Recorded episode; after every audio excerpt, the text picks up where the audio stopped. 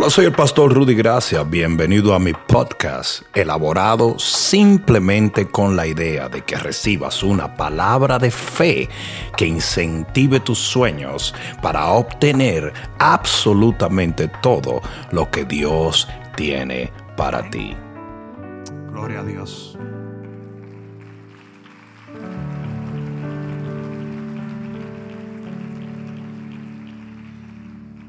Capítulo 1 del libro de Génesis en el versículo 1. Génesis 1.1 dice la palabra de Dios. En el principio creó Dios los cielos y la tierra. Y la tierra estaba desordenada y vacía. Y las tinieblas estaban sobre la faz del abismo. Y el Espíritu de Dios, digan el Espíritu de Dios, se movía sobre la faz de las aguas. Y dijo Dios, sea la luz. Y fue la luz. ¿Cuántos pueden decir amén? Pon la mano en tu corazón y dile, Padre, háblame, porque te escucho. Amén. Ahora dale un fuerte aplauso al Señor. Puedes sentarte. Yo quiero hablarles a ustedes por un momento de lo que es un caos. Cuando tú buscas en el diccionario la definición de caos, entre las múltiples definiciones que hay, lo que dice es materia deforme existente antes de la creación de la tierra. Impresionante que la definición secular de lo que es un caos se va a lo que es Génesis 1. Dice, vuelvo y repito, materia deforme existente antes de la creación de la tierra. O sea que realmente la definición original de un caos es lo que acabamos de leer en el versículo 1 del libro de Génesis. Cuando dice la tierra estaba desordenada y vacía, versículo 2, y estaban las, ah, eh, eh, las tinieblas en la faz del abismo. Caos tiene que ver con desorden, con vacío y con tinieblas. Hasta ahora me están siguiendo. Ampliándolo un poco, es un estado de total confusión y desorden, dicen algunas traducciones y, otro dice carencia de organización u orden. Otro dice materia en desorden o anarquía.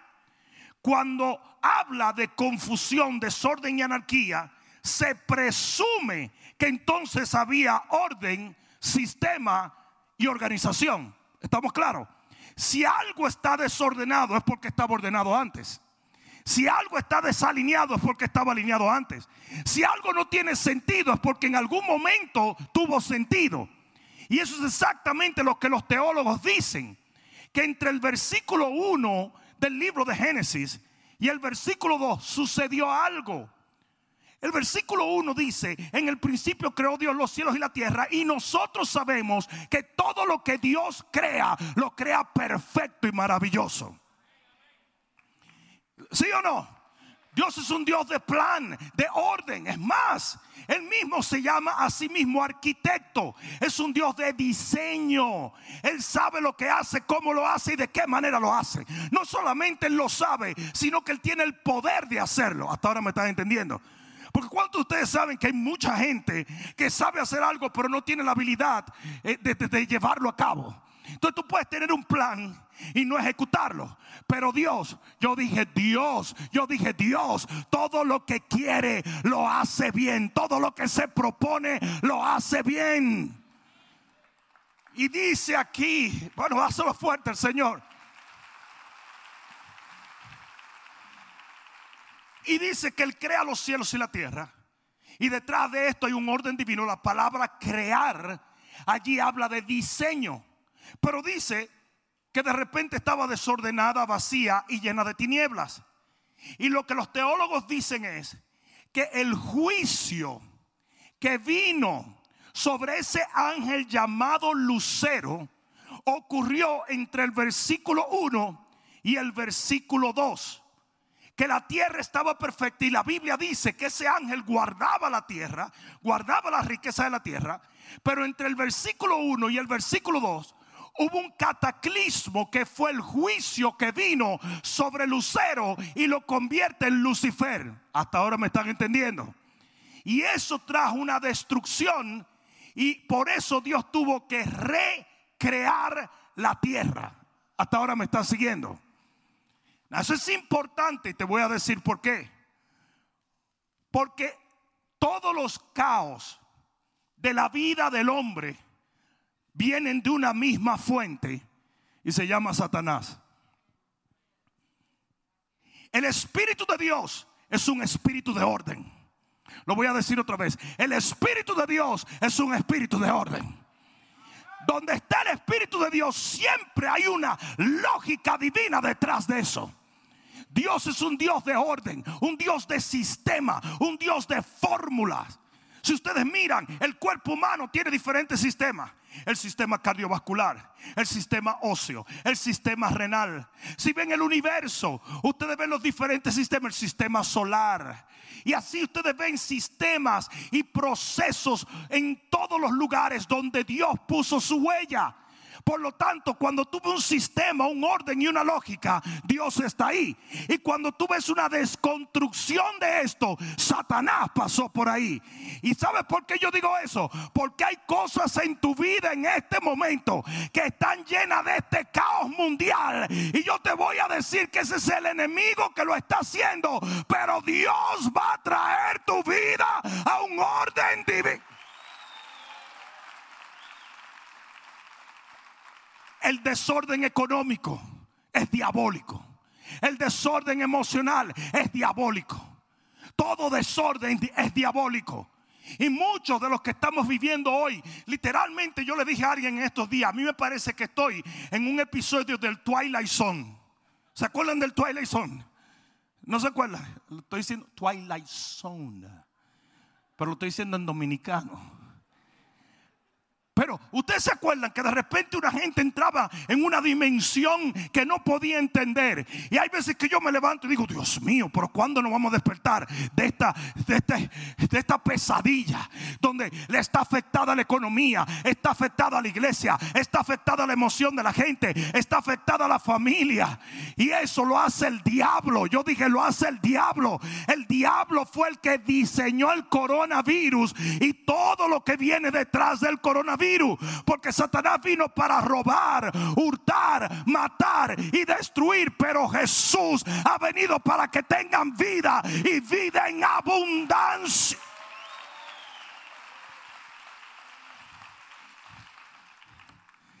Lo que Dios establece, el diablo lo quiere desconstruir. Pero lo que el diablo logra desconstruir, Dios lo vuelve a levantar.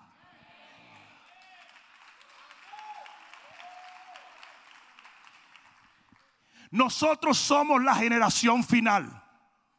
Lo voy a decir otra vez. Nosotros somos la generación final. Si usted no dice amén y usted no lo entiende, usted está bien perdidito. Usted no sabe en qué generación está viviendo. ¿Y sabe por qué yo digo esto? Porque es importante que entiendan que la primera generación creada por Dios nació en caos. Y es lo que acabamos de leer en Génesis 1. ¿Qué ustedes creen que va a pasar con la última generación? Se va a ir en caos. Porque si tú te pones a estudiar la Biblia, todo es cíclico en la Biblia. Y todo va de un lugar y vuelve a otro. Ustedes saben por qué Jesús va a reinar aquí en la tierra mil años. Porque ustedes dicen, pero si ya tiene los cielos, ¿para qué viene para la tierra? Porque Él comenzó queriendo reinar en la tierra. Y todo es cíclico. ¿Alguien está entendiendo? Por eso Salomón dice, no hay nada nuevo, sino que todo se devuelve y vuelve a ser otra vez. Lo que fue es lo que es y lo que será. Hay un ciclo. ¿Están entendiendo? Entonces fíjate esto. Asimismo como la primera generación humana nace en un caos, así la última generación se va en un caos. Por lo tanto, si estamos viviendo los últimos días, el caos tiene que ser el mayor indicativo de que estamos viviendo los postreros días alguien está entendiendo esto? Y todavía, Jaime, si dijeren paz y seguridad, tú sabes que no es cierto. Sino que detrás de la paz y seguridad que viene, el caos. Porque este, la humanidad comenzó en caos y terminará en caos. Hasta ahora me están siguiendo. ¿Sí o no? Por lo tanto, aquí es donde vienen los heavy duty funky Robbie Wow. Usted tiene que aprender a vivir y a triunfar por encima del caos que está a tu alrededor.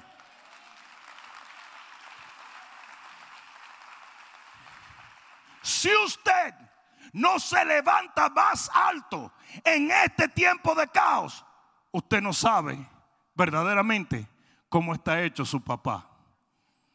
Porque Dios utiliza el caos para traer cosas nuevas. La Biblia dice que nosotros somos no como las cotorras, aunque hay algunos que hablan mucho, ni como los cuervos, que hay algunos negritos, ¿verdad? Sino como las águilas. Y las águilas son los únicos pájaros que cuando ven venir la tormenta, en vez de esconderse en una cueva o en una roca, abren las alas bien amplias y permiten que el viento de la tormenta la comience a elevar. O sea que el caos los eleva más alto de lo que ellos estaban antes.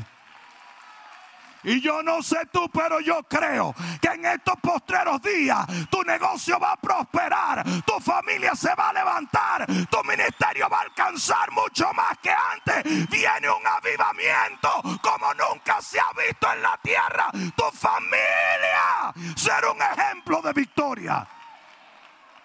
Alguien diga amén. Yo dije, alguien diga amén.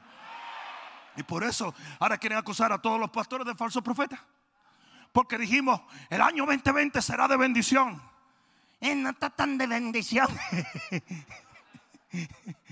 Pero es que para que lleguemos a la bendición, tiene que venir el caos. El caos es el preámbulo de la creación divina. Y esto que tuve este desorden cósmico, se convirtió en la belleza de la tierra. Y donde había desorden vino un orden divino. Y donde había vacío Dios lo llenó. Y donde había cosas ilógicas Dios le dio una dirección. Y eso es lo que va a pasar en tu vida. En medio de este caos y de esta locura el Señor te va a levantar como nunca antes. Es por eso que yo estoy súper en contra de muchos pastores que no quieren abrir la iglesia. Ábrala para que comience a preparar el pueblo a entrar en una nueva etapa. No sé si alguien está entendiendo. Hello. Cuando usted entra a la cocina y su abuelita está en la cocina y usted ve un reguero, usted ve olla sucia, usted ve Usted ve uh, cardero humeando. Usted ve cucharas por todos sitios. Usted sabe que algo bueno se está gestando en esa cocina. ¿Sí o no? Ah, pero usted como que no está muy en la cosa hoy. Ahora, si tú entras a esa cocina y esa cocina está brillosa, con el juego de olla todavía, sin sacarse de la caja desde el día de la boda 18 años atrás si usted entra, es una cocina triste. ¿Es triste o no es triste? ¿Triste o no es triste? Yo fui a comerme un barbecue a casa de Hilo y los otros días. Y yo vi el barbecue y dije, esto va a estar bueno. Porque estaba sucio el barbecue. Tenía pedazos de carne del 1932. Y ahí es que se pone buena la cosa. Tú dices, este tipo sabe lo que está haciendo. No hay nada peor que tú ir a comer un barbecue de un sitio donde tú estás viendo que acaban de sacar el barbecue de la caja. ¿Qué riesgo tú vas a correr? ¿Qué sabes tú lo que está pasando ahí? Todo puede ser una farsa. Por lo mismo usted tiene que pensar cuando usted ve el caos. Cuando usted ve un desorden es porque viene un orden divino, viene una bendición divina, viene algo. ¿A quién fue que yo le vine a predicar hoy? Entonces usted no puede estar como está mucha gente que está mirando el caos. No, usted tiene que estar diciendo, oh, está desordenado, vacío y tenebroso. Mm, algo bueno viene. Algo bueno viene. Algo bueno viene. Algo bueno viene. Yo, yo, yo, hablaba en estos días de las crisis y crisis viene de una palabra griega que quiere decir nueva oportunidad. Y tú tienes que entender que en el caos y en las crisis se crean las oportunidades más gloriosas. En la desconstrucción es que vienen las cosas nuevas. El vino nuevo no se echa sino en odres nuevos. Usted quiere vino nuevo, usted quiere algo nuevo de parte de Dios. Deje que la vasija se rompa y que él haga una nueva para que entonces pueda contener.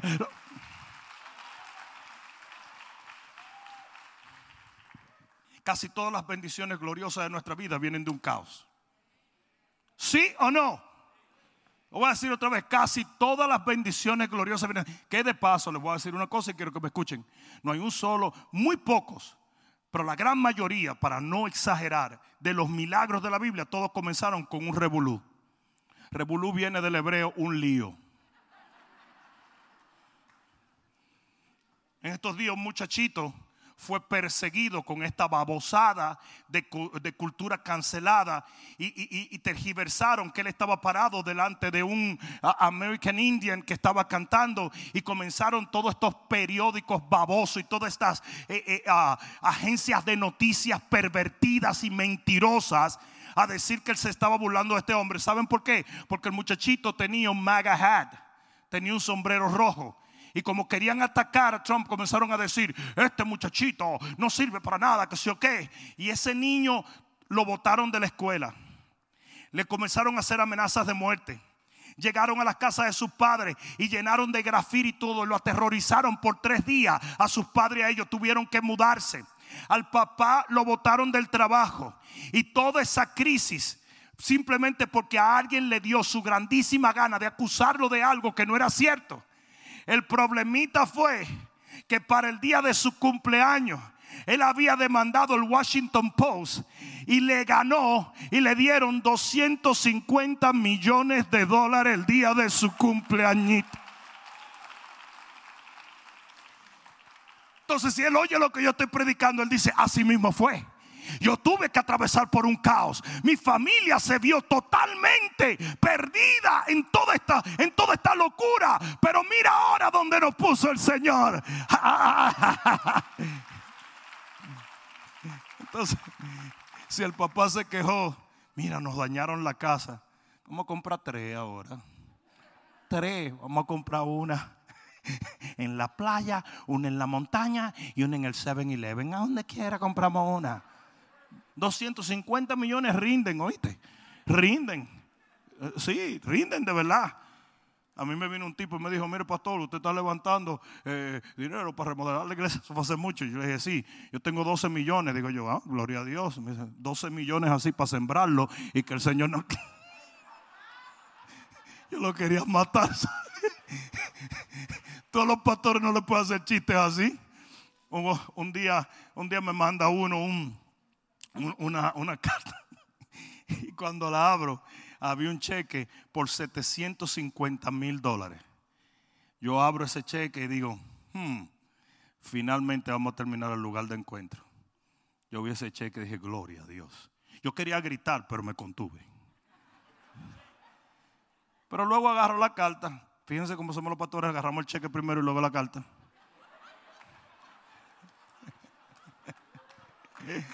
No se crean, no se crean, no se crean que por ahí andan muchos criticando a uno sin conocerlo. Pero oye, yo y después agarro la carta y en la carta dice, pastor, este cheque no tiene fondo.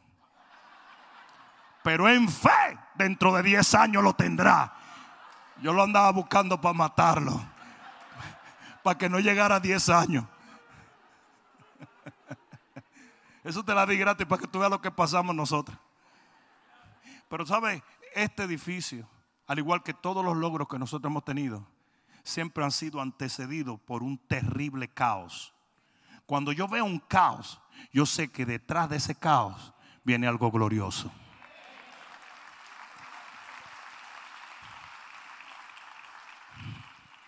Alguien diga amén. No, yo estoy seguro, yo estoy seguro que ninguno de ustedes quería estar en el caos que ustedes están. Yo estoy seguro que ninguno de ustedes oraron para vivir lo que están viviendo. Yo estoy segurísimo que ninguno de ustedes dijeron, ay Señor, si tú mandaras al COVID para que deschanclete el América entero, el mundo entero. Y tu mundo, tu mundo desbaratado. Y después mándate la gente a protestar y a quemar edificios. Y así, Señor, sigue mandando cosas. No.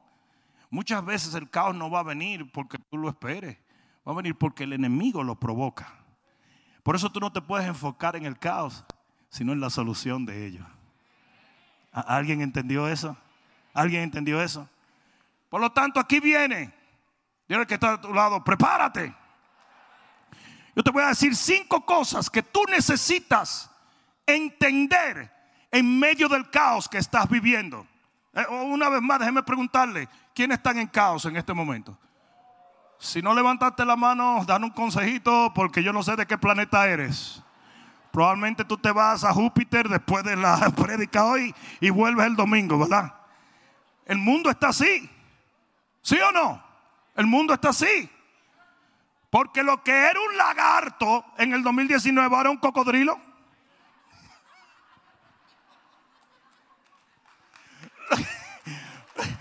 Lo que era un dolor de muela en el 2019 ahora te dejó mellado sin un diente. Lo que era una señora regular en el 2019, en el 2020 es una suegra. Bueno, eso vamos a dejarlo. Ahí. Mira, eso fue con dolor. Y si ustedes creen que tuvo dolor con decir amén, deja que llegue a la casa para que tú veas. Hay que llegar a casa. Richard cree que se va a salvar porque tiene su, su bozal puesto ahí. Te va a caer lo tuyo ahí. Número uno, la presencia del caos no significa la ausencia de Dios.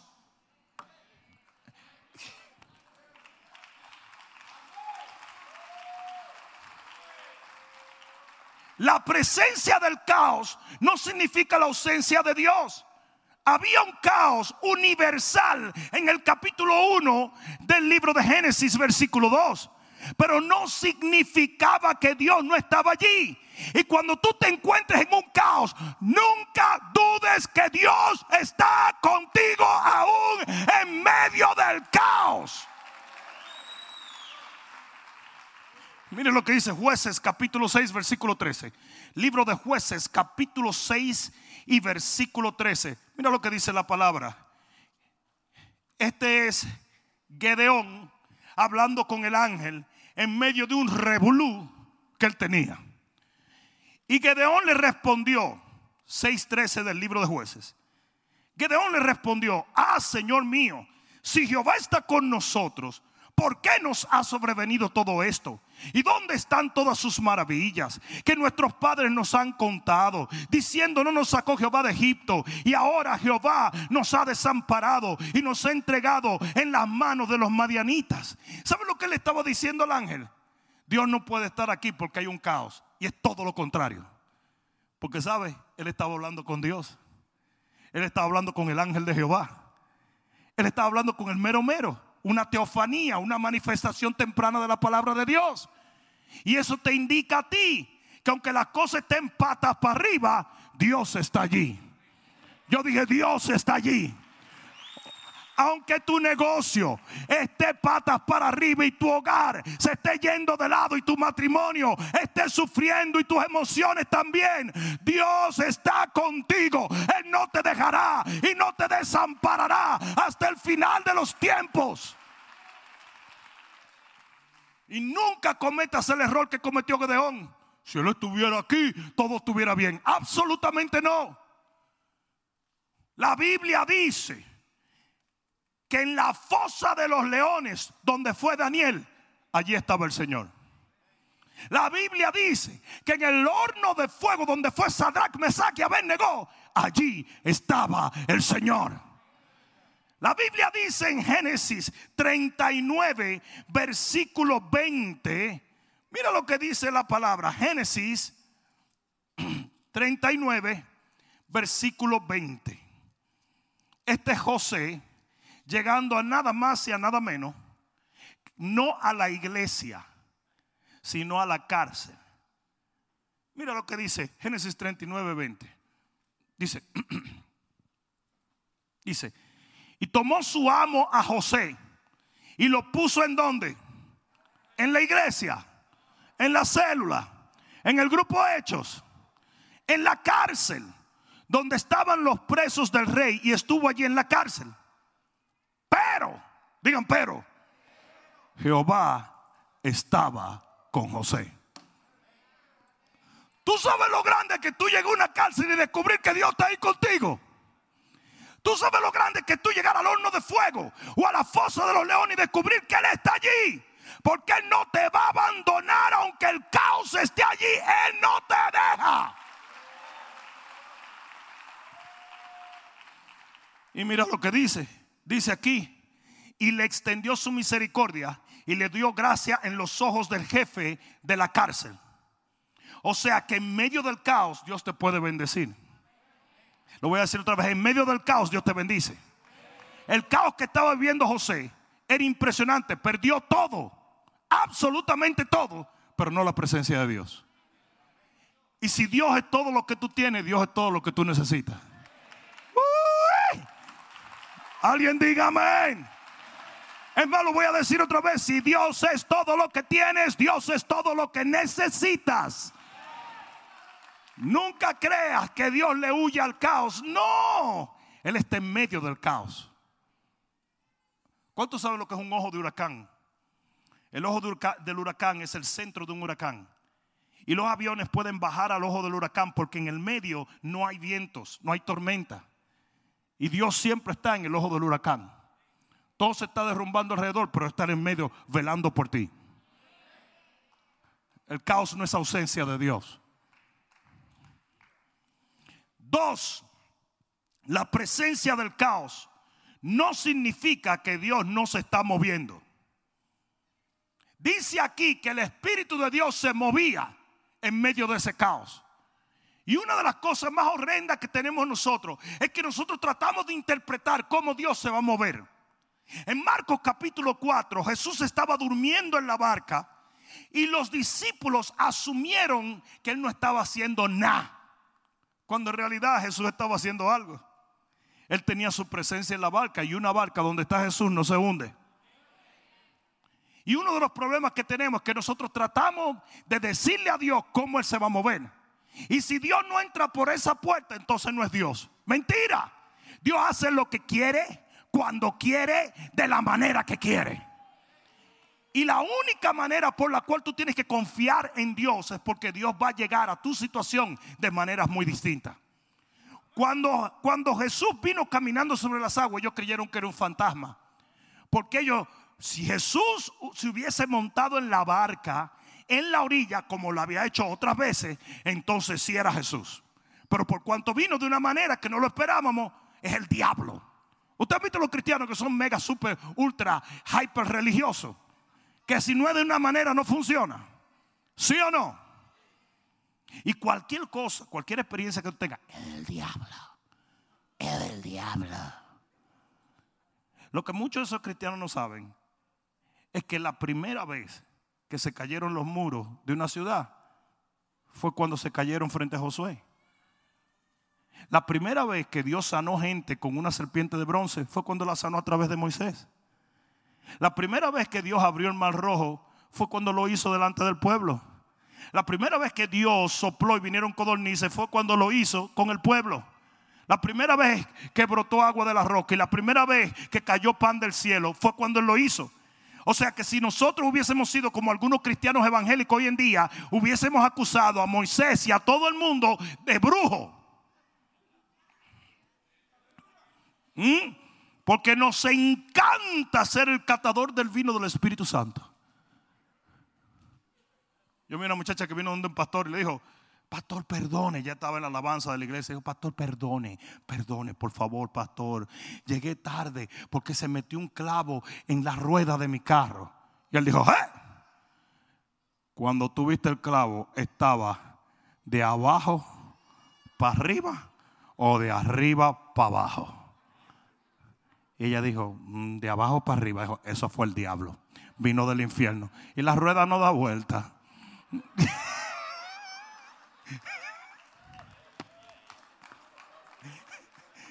Le dijo así mismo delante de mí. Yo, dice, mm". yo no sabía si reírme o morirme. Pero yo me quedé así como, porque ahora sí, con la mascarilla cualquiera se ríe en la cara de uno y nadie se da cuenta. Yo te digo, están la gente sin dientes felices de la mascarilla. Felices. Yo tengo un amigo que me dijo, no, pastor, pero esto no me ha convenido porque el pobre es visco, entonces no le funciona. Él quiere una mascarilla y un antifaz. Le dije, te vas a parecer a Robin. Pero el que tiene tres dientes nada más, ahora con su mascarilla es un artista de cine.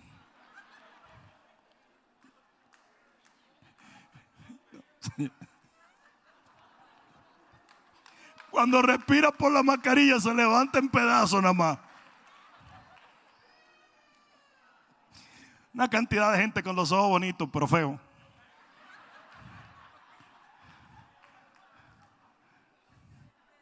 Y de en cuenta que nosotros nunca le decimos, el dominicano nunca le dice feo a nadie. Porque en República Dominicana se dice, el hombre es como el oso, mientras más feo, más hermoso. Mm. El oso mientras más feo así, es más hermoso más grande, más rústico,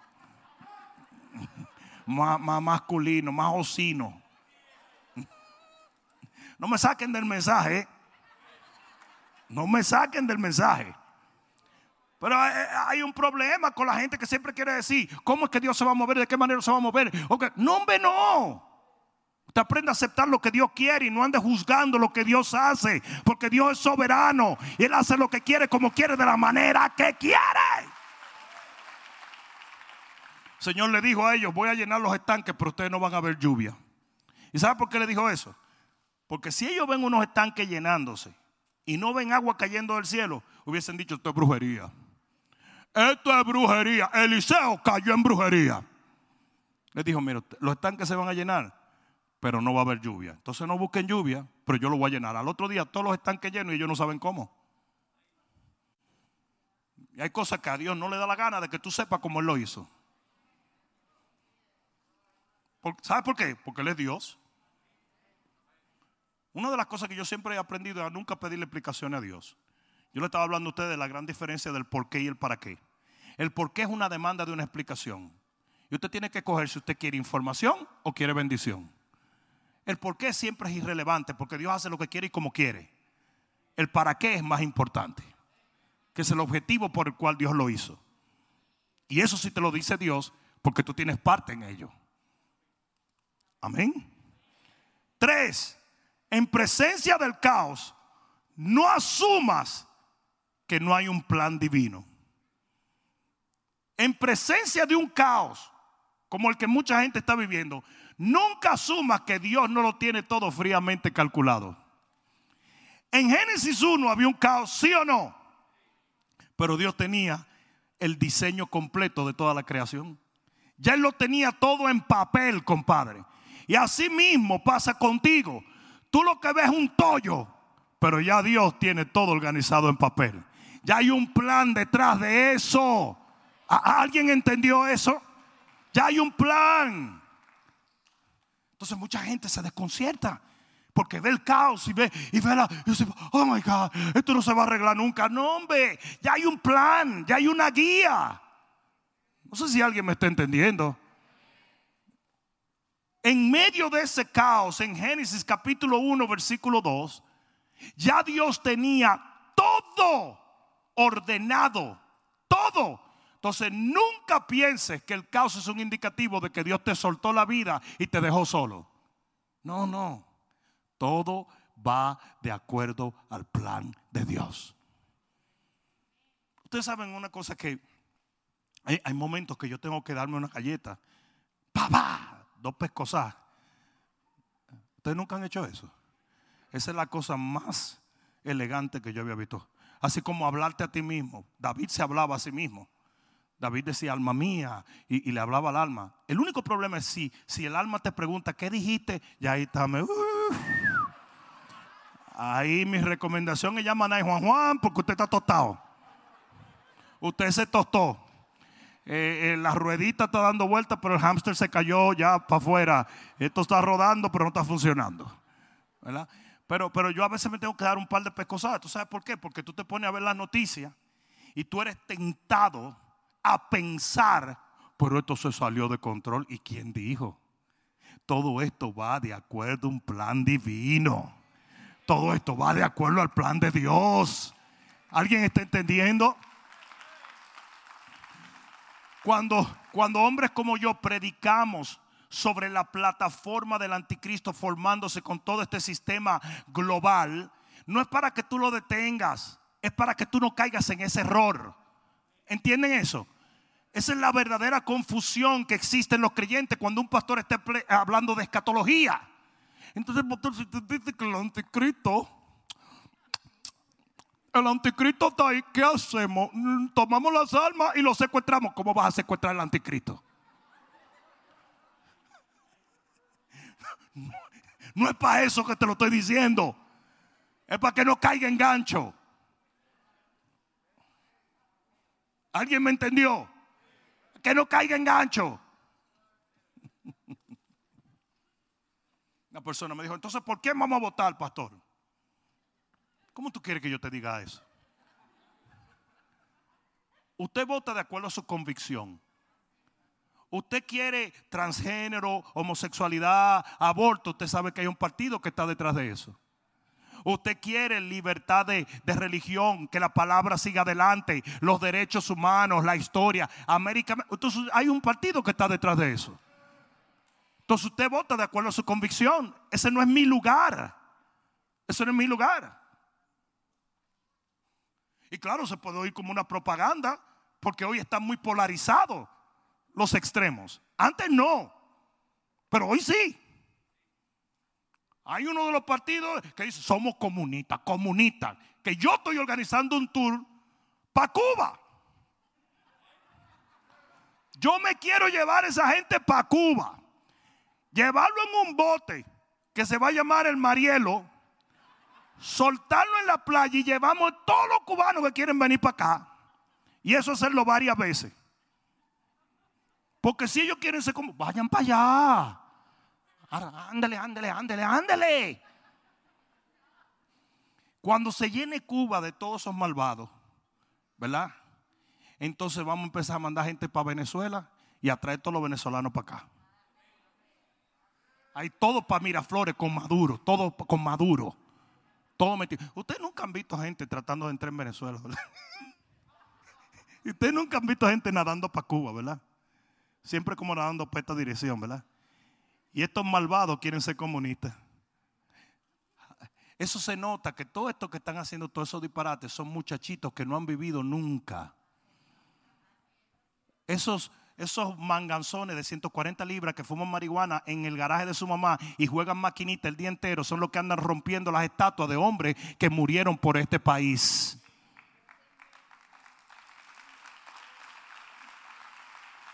Y por eso tú lo ves muy militante hasta que le dan cuatro palos y salen llorando. ¡Ah! se me rompió la uña! Yo vi un grupito que en un video le tiraron un ladrillo a un tipo y era un americano que se, se descalentó y el tipo se paró y se bajó.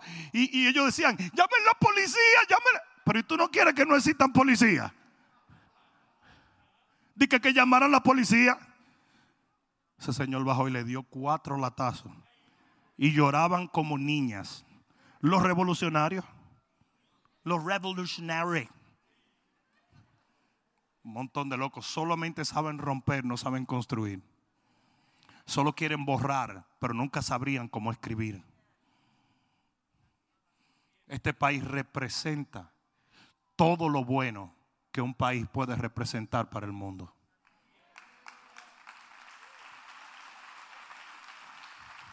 Y no es un país perfecto porque nunca habrá un país perfecto. pero es uno de los gobiernos más exactos y alineados a la palabra de Dios. Solo antes que este, Israel. Pero solo dos naciones fueron establecidas en la palabra de Dios y fue Israel y los Estados Unidos de América.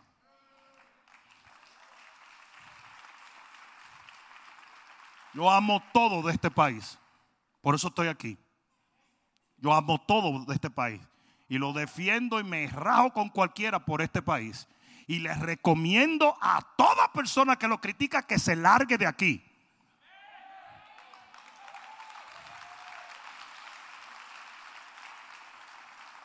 Oh, pero hay una congresista que vino de Somalia huyéndole a la vagabundería de Somalia y ella quiere que ahora sean comunistas aquí. Vamos a devolverte cariño. Vamos a, ponerte otro turbante y a mandarte para allá. Yo quisiera llevarte en una avioneta para tirarte de ahí arriba. Eh, llegó, llegó después que violaron y mataron a toda su familia y llegó aquí a decir, este país hay que desconstruirlo y hacerlo de nuevo. Ven, turbanta, que te voy a llevar. Parece que se apretó muy duro eso y le está, la, la sangre la tiene toqueada ahí arriba. Yo la llevo, personalmente yo la llevo. Y la tiro del helicóptero.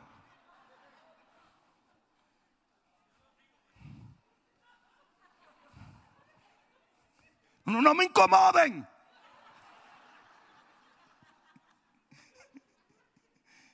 Hay un plan divino. Hay un plan divino. Yo dije, hay un plan divino. No creas que Dios, Dios ensució tu cocina simplemente para ensuciarla te está cocinando algo. Algo bueno va a salir de ahí. Yo dije, algo bueno va a salir de ahí. Alguien diga amén. Cualquiera entra a una construcción y dice, ¿qué disparate es este? ¿Qué, tanto polvo que hay aquí? ¿Qué tanta basura que hay aquí? ¿Por qué lo estás construyendo? Espera tu ratito para que tú veas cómo sale una obra maravillosa. Y eso es exactamente lo que Dios está haciendo. Dios tiene la caja del rompecabezas, tú nada más tienes tres piezas. Y Dios sabe cómo todo va a quedar. Entonces usted se, se relaja y dice, gracias Señor por el plan que tiene. Cuatro, en presencia del caos, no te impacientes. Porque había un caos en Génesis 1, pero Dios no lo arregló de una vez, sino que fue un proceso. Primero él dijo, sea la luz. Y después de sea la luz vamos a hacer esto y vamos a hacer lo otro. Entonces tú sabes uno de los problemas que tiene la gente, que tú llegas a un tollo. Eh, miren mi experiencia como pastor. Una gente viene con un tollazo de vida. Ustedes saben lo que es un tollazo, ¿verdad? No es una marca Toyota, un tollo. Entonces viene y me, mira pastor, tú sabes que yo le robé el dinero al socio mío. Entonces él me anda buscando para matarme. Entonces yo no me le puedo esconder porque después de todo el socio mío es el hermano de la mujer mía. Entonces eh, su hermana me dice que no le huyamos, pero él me quiere matar. Entonces, ¿qué pasa? Yo me enredé con la prima de mi hermana, que esa sí me dice que me vaya con ella. Pero yo no puedo abandonar los hijos que tengo con esta por los hijos que tengo con esta. Y tú dices, pero Dios mío, ¿qué es esto? Entonces vienen y te dicen, después de pasarse una vida haciendo porquería, viene y te dicen, ¿y cuándo es que Dios va a arreglar esto? ¿Cuánto que tú tienes sirviendo al Señor? Una semana y media. Los tollos llevan tiempo. Mira qué frase más elegante. Dile al que está a tu lado. Los tollos llevan tiempo. Los tollos llevan tiempo. Caramba. Usted tiene un tollo.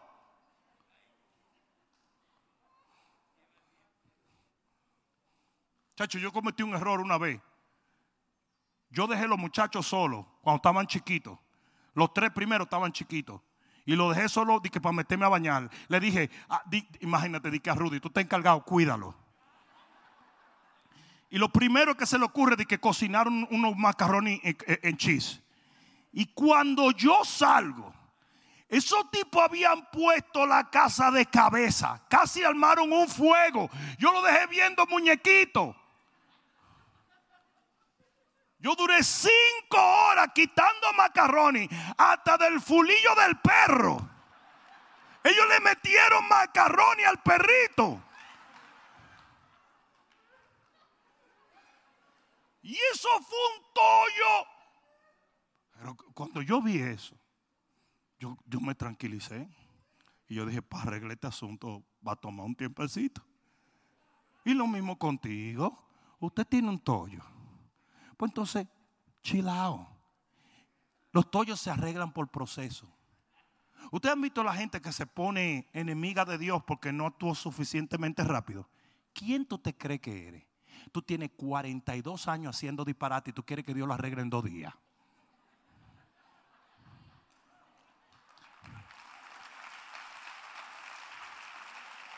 Entonces, entonces, tienen la desfachatez de explicármelo, pero desde un punto de vista de amargura con Dios. Un tipo me dijo a mí los otros días, mire pastor, yo tengo que reconocer mis errores. Yo nunca busqué al hijo mío. Nunca busqué, nunca, nunca, nunca hice nada con él, nunca le di un consejo. Es más, cuando él tenía que ir a la universidad, yo no le pagué nada. Yo abandoné a ese muchacho con su mamá. Y ahora él me odia. Y yo fui hace una semana y le dije, soy cristiano. Y me arrepentí. Vamos, al, vamos a, a tomarnos algo. Y él me dijo, si te vuelvo a ver por aquí, te voy a dar un balazo. ¿Qué usted opina, pastor? Yo le dije que yo te quiero dar un balazo a ti. Bestia salvaje. Él quiere a lo mejor llevar al muchachito a jugar pelota ahora al parque. Ve, llévalo a Choquichi, malvado, para que tome a Choquichi y te dé un choquichichazo.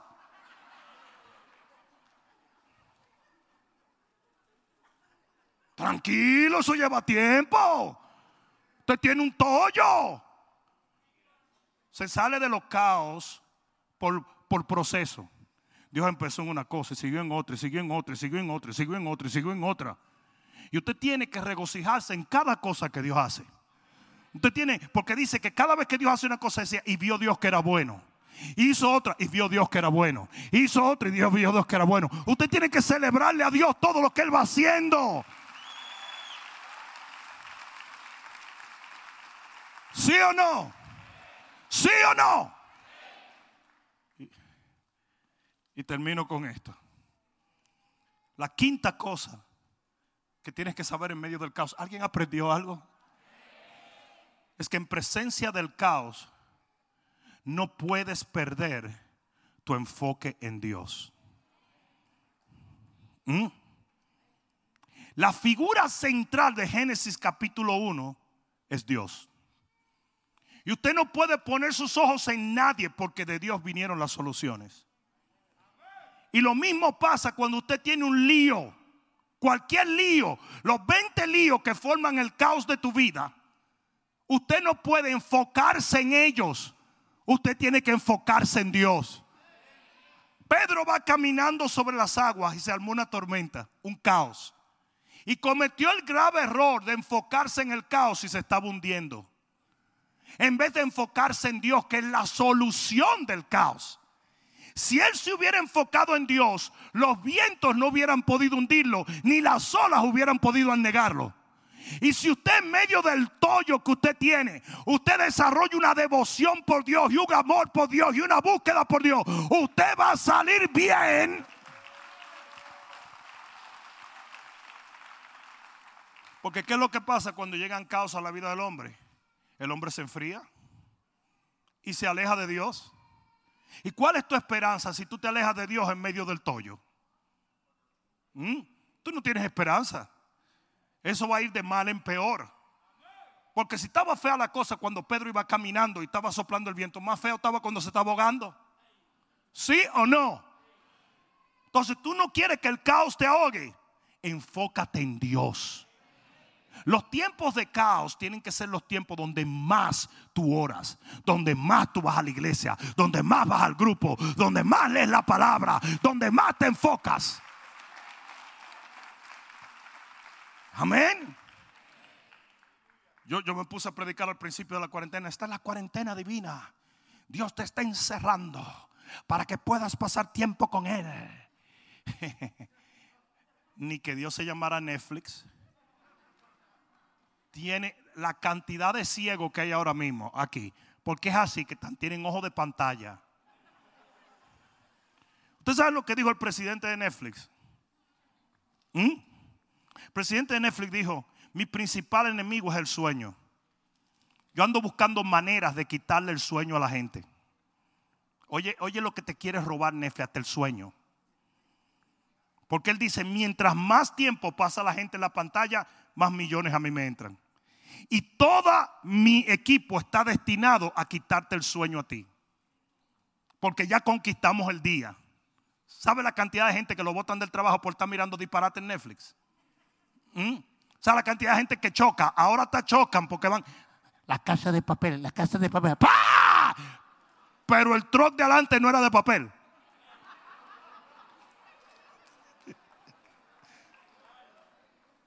Hello.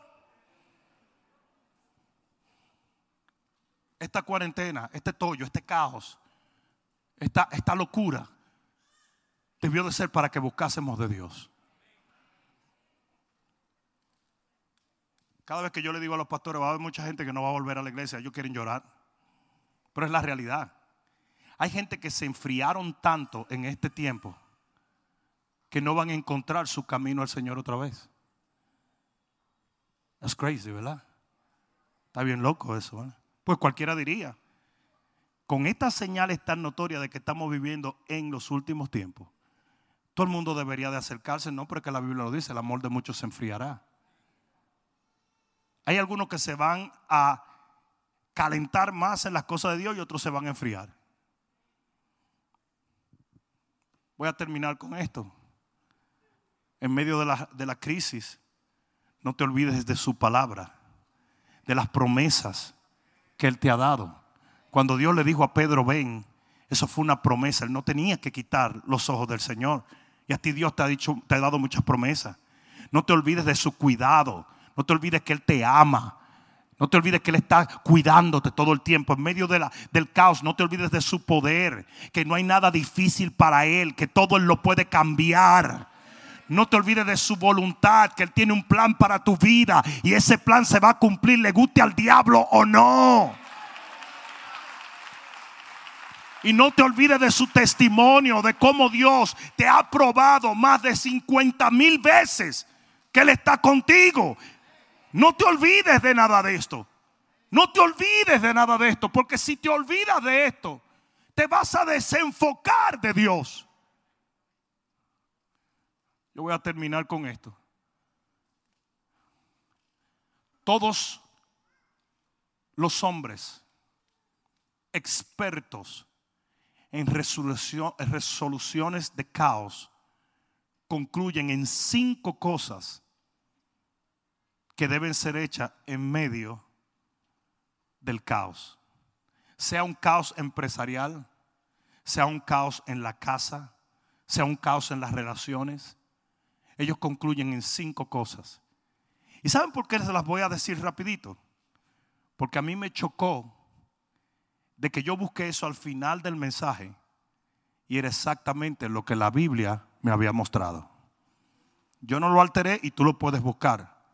Las cinco cosas que tú debes observar en un caos desde un punto de vista práctico, estudiado, científico, ellos dicen, no te intimides. Eso es fe. Ellos dicen, reconoces las posibilidades. Eso es esperanza. En medio del caos tú tienes que decir, yo voy a salir adelante. Tres, no centres tu atención en el caos. Lo que yo le acabo de decir de Pedro. No puedes mirar las olas y el viento. Mira a Jesús. Cuatro, toma acción. Cualquiera que fuere la acción que Dios quiere que tú tomes, tómala. Porque la fe sin obra es muerta. Y finalmente, no lo hagas tú solo. Y tú nunca podrás deshacer un caos en tu vida sin el poder y la ayuda de Dios.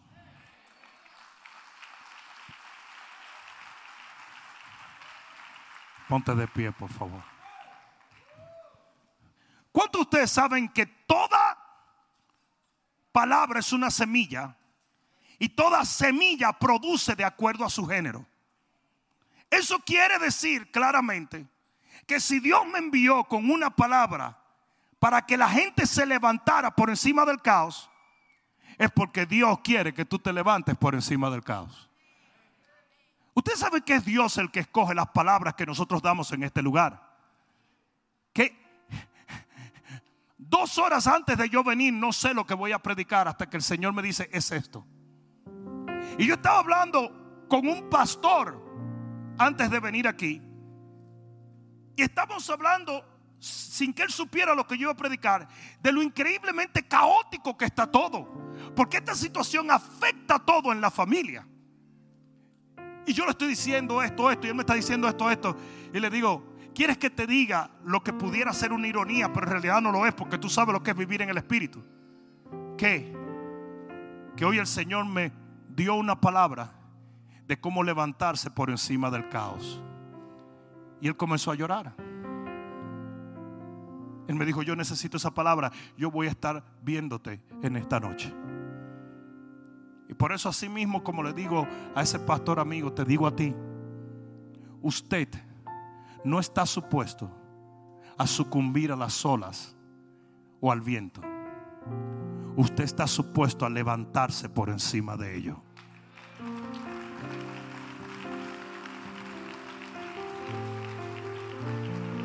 Jesús nunca nos escondió la tribulación de los postreros días. Nunca lo hizo. No, los pastores sí. Muchos pastores escondieron esto porque se volvieron en cheerleader y en porristas tan enamorados de hacer a la la la a la alabín, bombán desde el púlpito que no quieren dejarle saber a la gente que pueden venir problemas o circunstancias adversas. Pero Dios nunca lo hizo así. Jesús lo habló bien claro y dijo, van a venir guerras, rumores de guerra, todavía no será el fin, pero viene esto y se levantará nación contra nación y esto y lo otro y esto y lo otro y esto y lo otro. ¿Por qué? Porque él quería que su pueblo entendiera que de ese caos final saldrá el tiempo más glorioso que jamás la humanidad ha visto. ¿Alguien está escuchando palabra de Dios? Iglesia, este es el caos anunciado por el Señor. Y esta es la antesala del tiempo más glorioso que Dios traerá a su pueblo en esta dispensa. Alguien va a tener que dar un grito de gloria.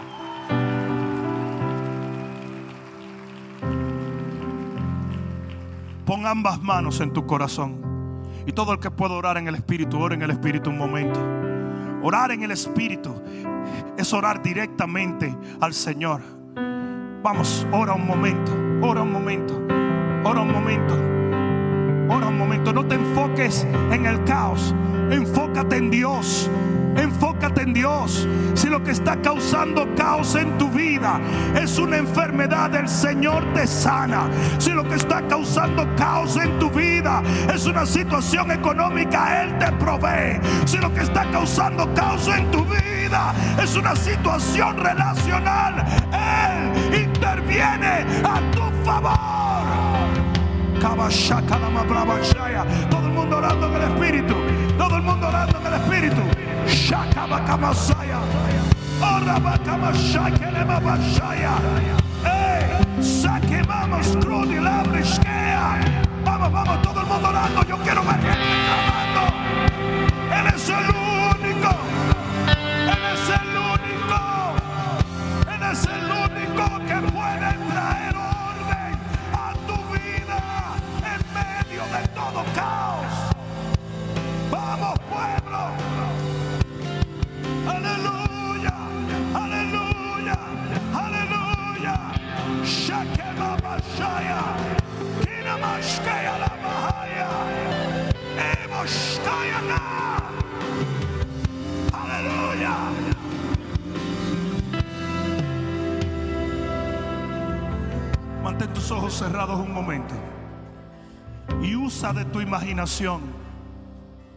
Imagínate si el Señor te hubiese puesto en ese versículo 2 del capítulo 1 del libro de Génesis.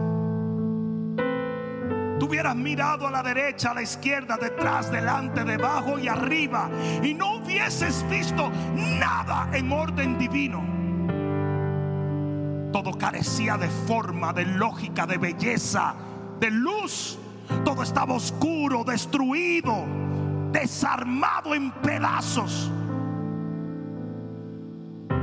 Si tú hubieras visto eso, probablemente te hubieras intimidado. Quizás tu fe hubiese sido retada. Quizás tú hubieses dicho, esto no lo arregla nadie, lo cual hubiese sido un error, porque ya Dios estaba allí preparado para alinearlo todo y así lo está haciendo en tu casa, en tu negocio, en tu familia, en tu vida.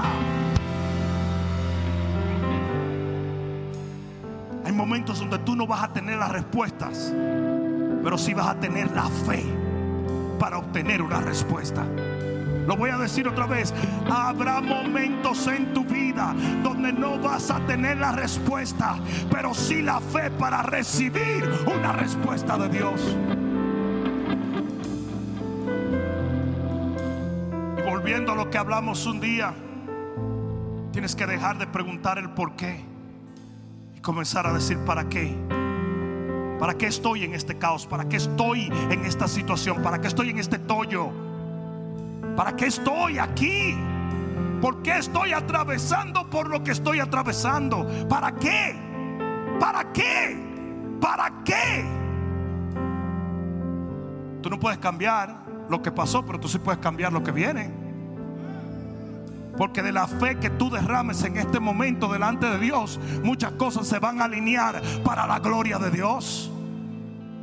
Una cosa sí es segura. No juzgues tu vida por el tiempo del caos. No cometas el error de decir, esto va a ser así siempre. Yo no sé qué va. No, no, no, no, no, no. Los viejos, los viejos de mi país decían, no hay mal que dure 100 años ni cuerpo que lo aguante. Something is gonna break. Something is gonna come through. Something is gonna change. Something is gonna happen. Algo va a pasar. Yo dije, algo va a pasar. Algo va a pasar. Tú no sabes exactamente qué, pero algo va a pasar.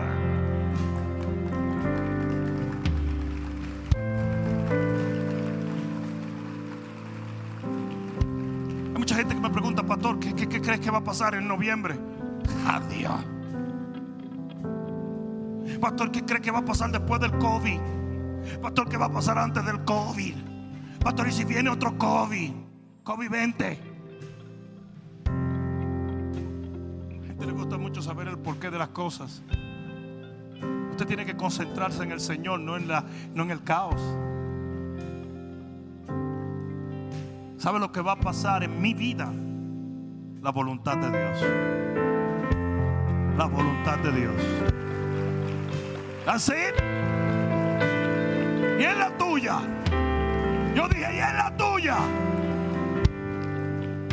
Levanta tus manos y dile, Padre amado, en medio de este caos, yo sé que tú estás conmigo.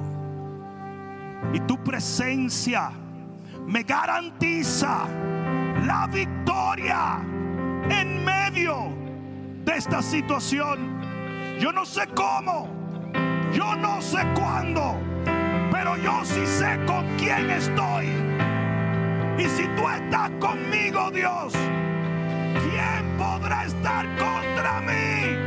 Ahora toma un momento y dale las gracias a Dios por un rompimiento de todo.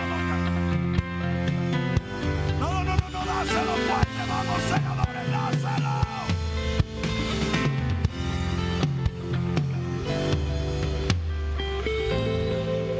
una última cosa que quiero hacer y quiero que me acompañen un momento. Yo quiero que cierren sus ojos e inclinen su rostro. Denme unos minutitos solamente. Para ser exacto, cuatro minutos. Hay personas que están aquí que quizás no logran comprender muchas de las cosas que yo he dicho. Porque lo principal en su vida aún no ha sido colocado en el lugar correcto. La Biblia dice claramente que si tú confiesas con tu boca que Jesucristo es el Señor creyendo de todo corazón que Dios le levantó de los muertos, en ese momento tú serás salvo. Ese es el principal punto de partida hacia una vida victoriosa, hacia la intervención de un Dios que es capaz de transformar todo caos en bendición. Por lo tanto, sea que tú estés aquí presencialmente, o sea que nos veas por los diferentes medios de comunicación, mientras toda cabeza esté inclinada y todo ojo está cerrado, yo quiero que repitas esta oración ahora. Di, Señor Jesús, en este momento yo confieso con mi boca que tú eres mi redentor, mi salvador y mi Señor, creyendo de corazón que tú moriste en la cruz, mas al tercer día de tu muerte resucitaste. Y porque tú vives, yo viviré eternamente. Señor, me arrepiento de todo mi pasado. Y hoy te prometo seguirte por el resto de mi vida sobre esta tierra para vivir eternamente en los cielos de tu Padre. Gracias Señor. Dilo más fuerte. Gracias Señor por haber salvado